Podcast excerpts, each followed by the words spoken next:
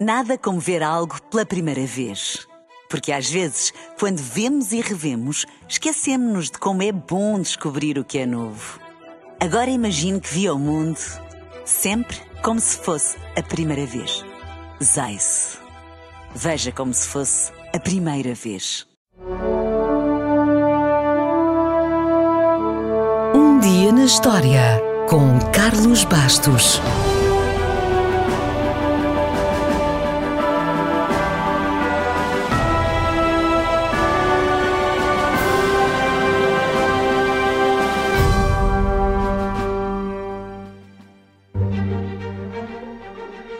Novembro ainda não chegou ao fim e por isso ainda vamos a tempo de falar da Black Friday. Ao que parece, o termo Black Friday foi aplicado pela primeira vez não à promoção de compras, logo após o feriado do Dia da Ação de Graças, mas sim a uma crise financeira, a queda do mercado de ouro nos Estados Unidos em 1869. Nessa altura, dois especuladores da Wall Street, que não tinham boa fama, mas que tinham proveito, trabalharam juntos para comprar o máximo possível do ouro disponível no país. A ideia era fazer subir o preço e depois vender tudo com um grande lucro.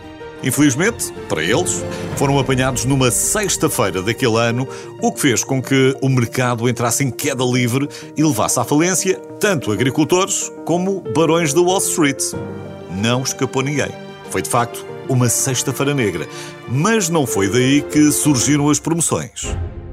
A história mais aceite, por trás da tradição da Black Friday, está relacionada com o Dia da Ação de Graças. Este que é provavelmente o feriado mais importante para os americanos, celebra-se na última quinta-feira do mês de novembro.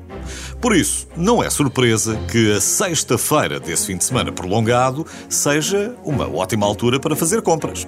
E os donos das lojas perceberam logo isso. Há quem defenda que a origem do nome terá vindo dos livros de contabilidade. Depois de um ano a operar no vermelho, ou seja, com prejuízo, as lojas supostamente teriam tido lucro imediatamente no dia seguinte ao dia da ação de graças. Isso fez com que os contabilistas que registavam os prejuízos a vermelho trocassem de caneta ou de pena e passassem a registar os lucros a preto, porque os consumidores do feriado gastaram muito dinheiro com os descontos das lojas. Nos últimos anos, surgiu outro mito menos abonatório, que dizia que a origem da expressão Black Friday estava ligada, desde o século XIX, aos proprietários das plantações do Sul, que supostamente podiam comprar escravos com desconto no dia seguinte ao dia da ação de graças. Daí o nome Black Friday. Esta teoria levou há uns anos a uma série de boicotes e de manifestações raciais, mas não tem qualquer fundo de verdade.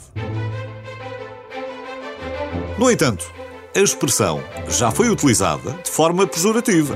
Por volta de 1950, a polícia de Filadélfia usou o termo para descrever o caos que se seguiu ao Dia da Ação de Graças quando hordas de consumidores e de turistas invadiram a cidade antes do grande jogo de futebol entre o Exército e a Marinha dos Estados Unidos que se realizava no último sábado de novembro todos os anos. Para os polícias de Filadélfia, foi de facto uma sexta-feira negra, não só porque não conseguiram tirar o dia de folga, como ainda tiveram de fazer turnos muito mais longos para lidar com as multidões, os ladrões e o trânsito caótico. Depois do caos, finalmente, em 1961, a Black Friday pegou em Filadélfia, de tal maneira que os comerciantes e os promotores tentaram mudar o nome para Big Friday, para removerem as conotações negativas mas não tiveram sucesso.